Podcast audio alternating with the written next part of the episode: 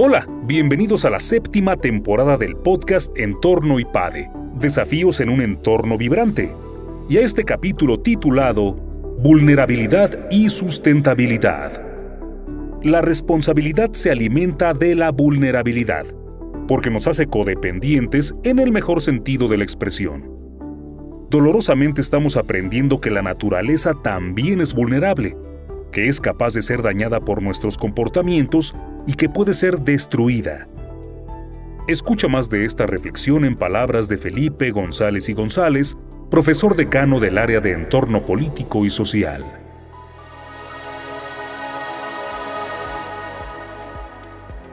Desde hace tiempo, procuro comenzar mis intervenciones hablando del final, de la conclusión, para que quede bien claro aquello a lo que quiero llegar.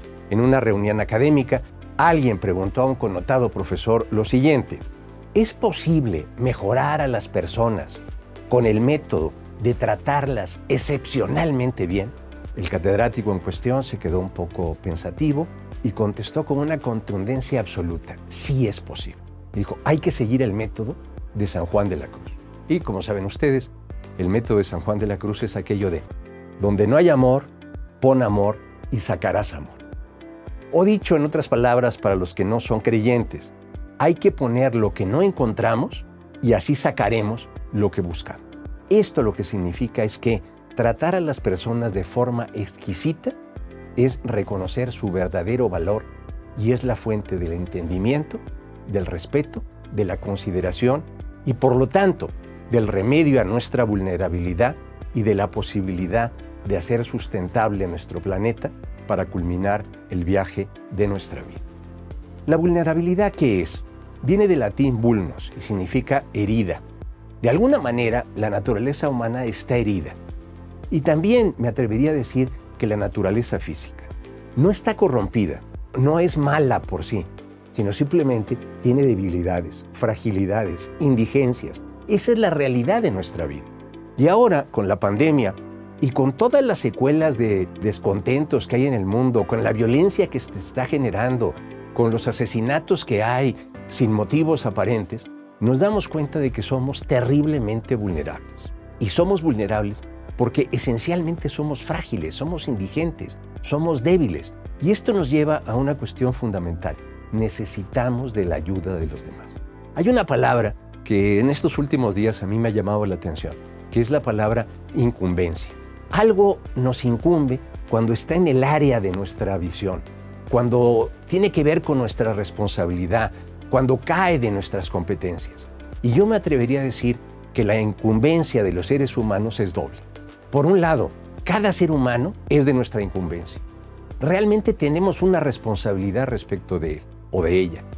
Y también podríamos decir que cada una y cada uno de nosotros somos responsabilidad de los demás. Incumbimos, si se puede hablar así, a los demás. Esta realidad nos hace solidarios, codependientes, en el mejor sentido de la palabra. La ecología, la sustentabilidad, es esto, es una armonización de nuestra mutua dependencia para lograr la superación de las debilidades y así generar un mundo mucho más justo, pero también un mundo donde cada persona reciba la consideración que merece y por lo tanto las oportunidades de desarrollo a la que está llamada. Vivimos un mundo de paradojas, de dialécticas. Tenemos situaciones ambivalentes, dominaciones y sumisiones, ley del más fuerte y del más débil, explotación y al mismo tiempo generosidad por parte de las personas. Las carreras para conseguir el éxito no son parejas. Ya en el Eclesiastés, aquel famoso libro de la Biblia, se lee lo siguiente. No siempre la carrera la gana el más veloz. No siempre el más fuerte gana la guerra. No siempre el más sabio se vuelve rico. No siempre el más inteligente consigue éxitos, sino que en todos los avatares humanos está siempre presente el tiempo, el azar y la suerte. Es decir, a veces la cosa no depende de lo que nosotros hagamos, sino de las situaciones que se van presentando. Lo que tendríamos que ver es que no siempre la carrera la gana el más fuerte, ni el más débil tiene una, una existencia sin valores sino que en todo está metido esta paradoja y esta dialéctica que nos tiene que llevar a la superación. Y esta superación se debe lograr a través de tres cosas. Primero, reconocer la precariedad. Y la precariedad es una palabra que etimológicamente se relaciona con plegaria. Y plegaria quiere decir que buscamos socorro o favores en los demás para remediar nuestra indigencia. Todas y todos, los que tienen éxito en la vida y los que no, los que parece que nacen con estrella y los que parece que nacen estrellados, los que parece que siempre ganan y los que parece que siempre pierden, todos, absolutamente todos, somos vulnerables y necesitamos este remedio de la precariedad. Para eso es necesario el respeto. Y el respeto viene de una palabra latina que es mirar, pero que se complementa también con otra que es perspectiva. Es decir, tenemos que ver a las personas en toda su amplitud. No debemos cercenarlas, no debemos cosificarlas, modificarlas, verlas limitadas, sino que tenemos que verlas en todo su amplio espectro. Y la consideración que es ajustar la visión a los detalles, es decir, reconocer el valor de cada ser humano y de cada persona.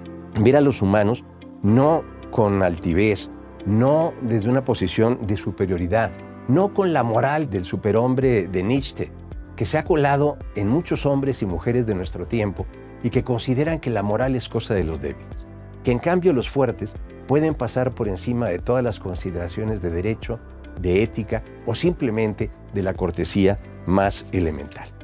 Esto nos lleva a una situación que caracteriza mucho a nuestro entorno en este momento, la situación de dominación. Estamos empeñados en una dominación del otro como fruto de esta moral del superhombre. Los populismos de izquierda y de derecha no hacen más que dividir para poder someter. Los regímenes tecnócratas, funcionalistas y competitivos han creado una riqueza sin haberla sabido compartir y han excluido y marginado a muchas personas.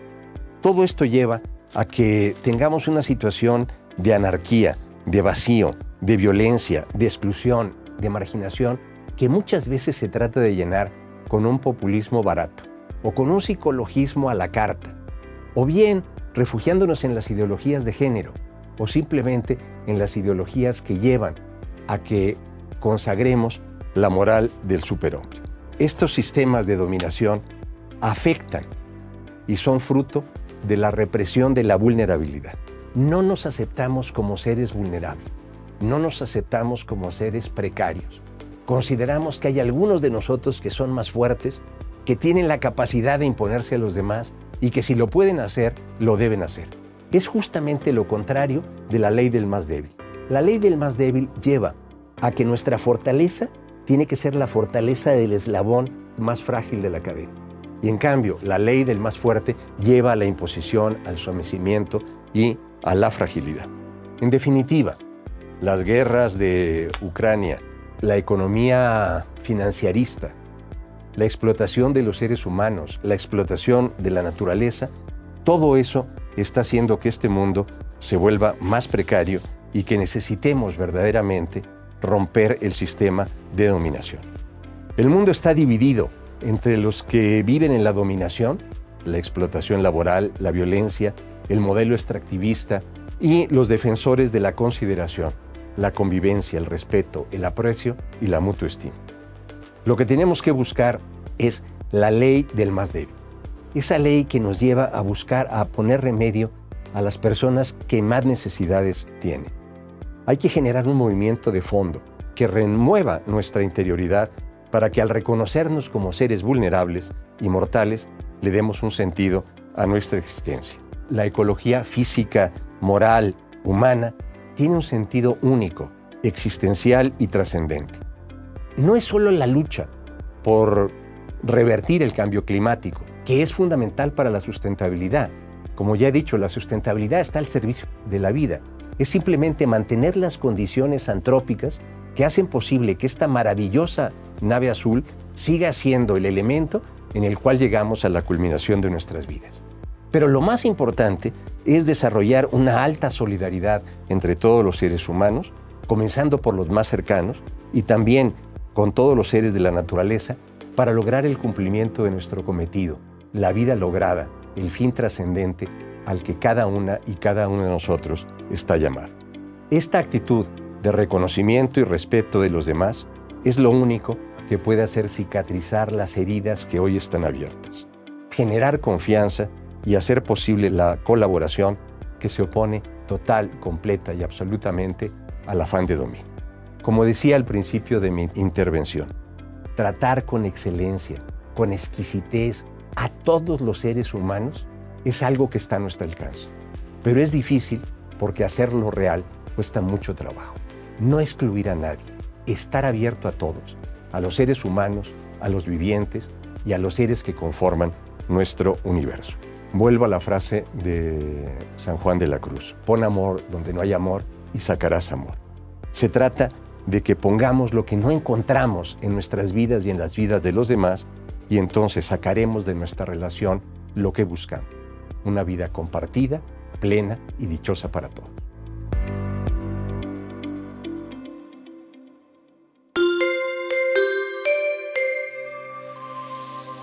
Te invitamos a suscribirte a nuestro canal de YouTube IPADE News Media y también a visitar ipade.mx diagonal blog. En este sitio vas a encontrar videos muy interesantes, artículos e infografías, todo relacionado con el mundo empresarial de la actualidad. Y por supuesto te invitamos a compartir este contenido.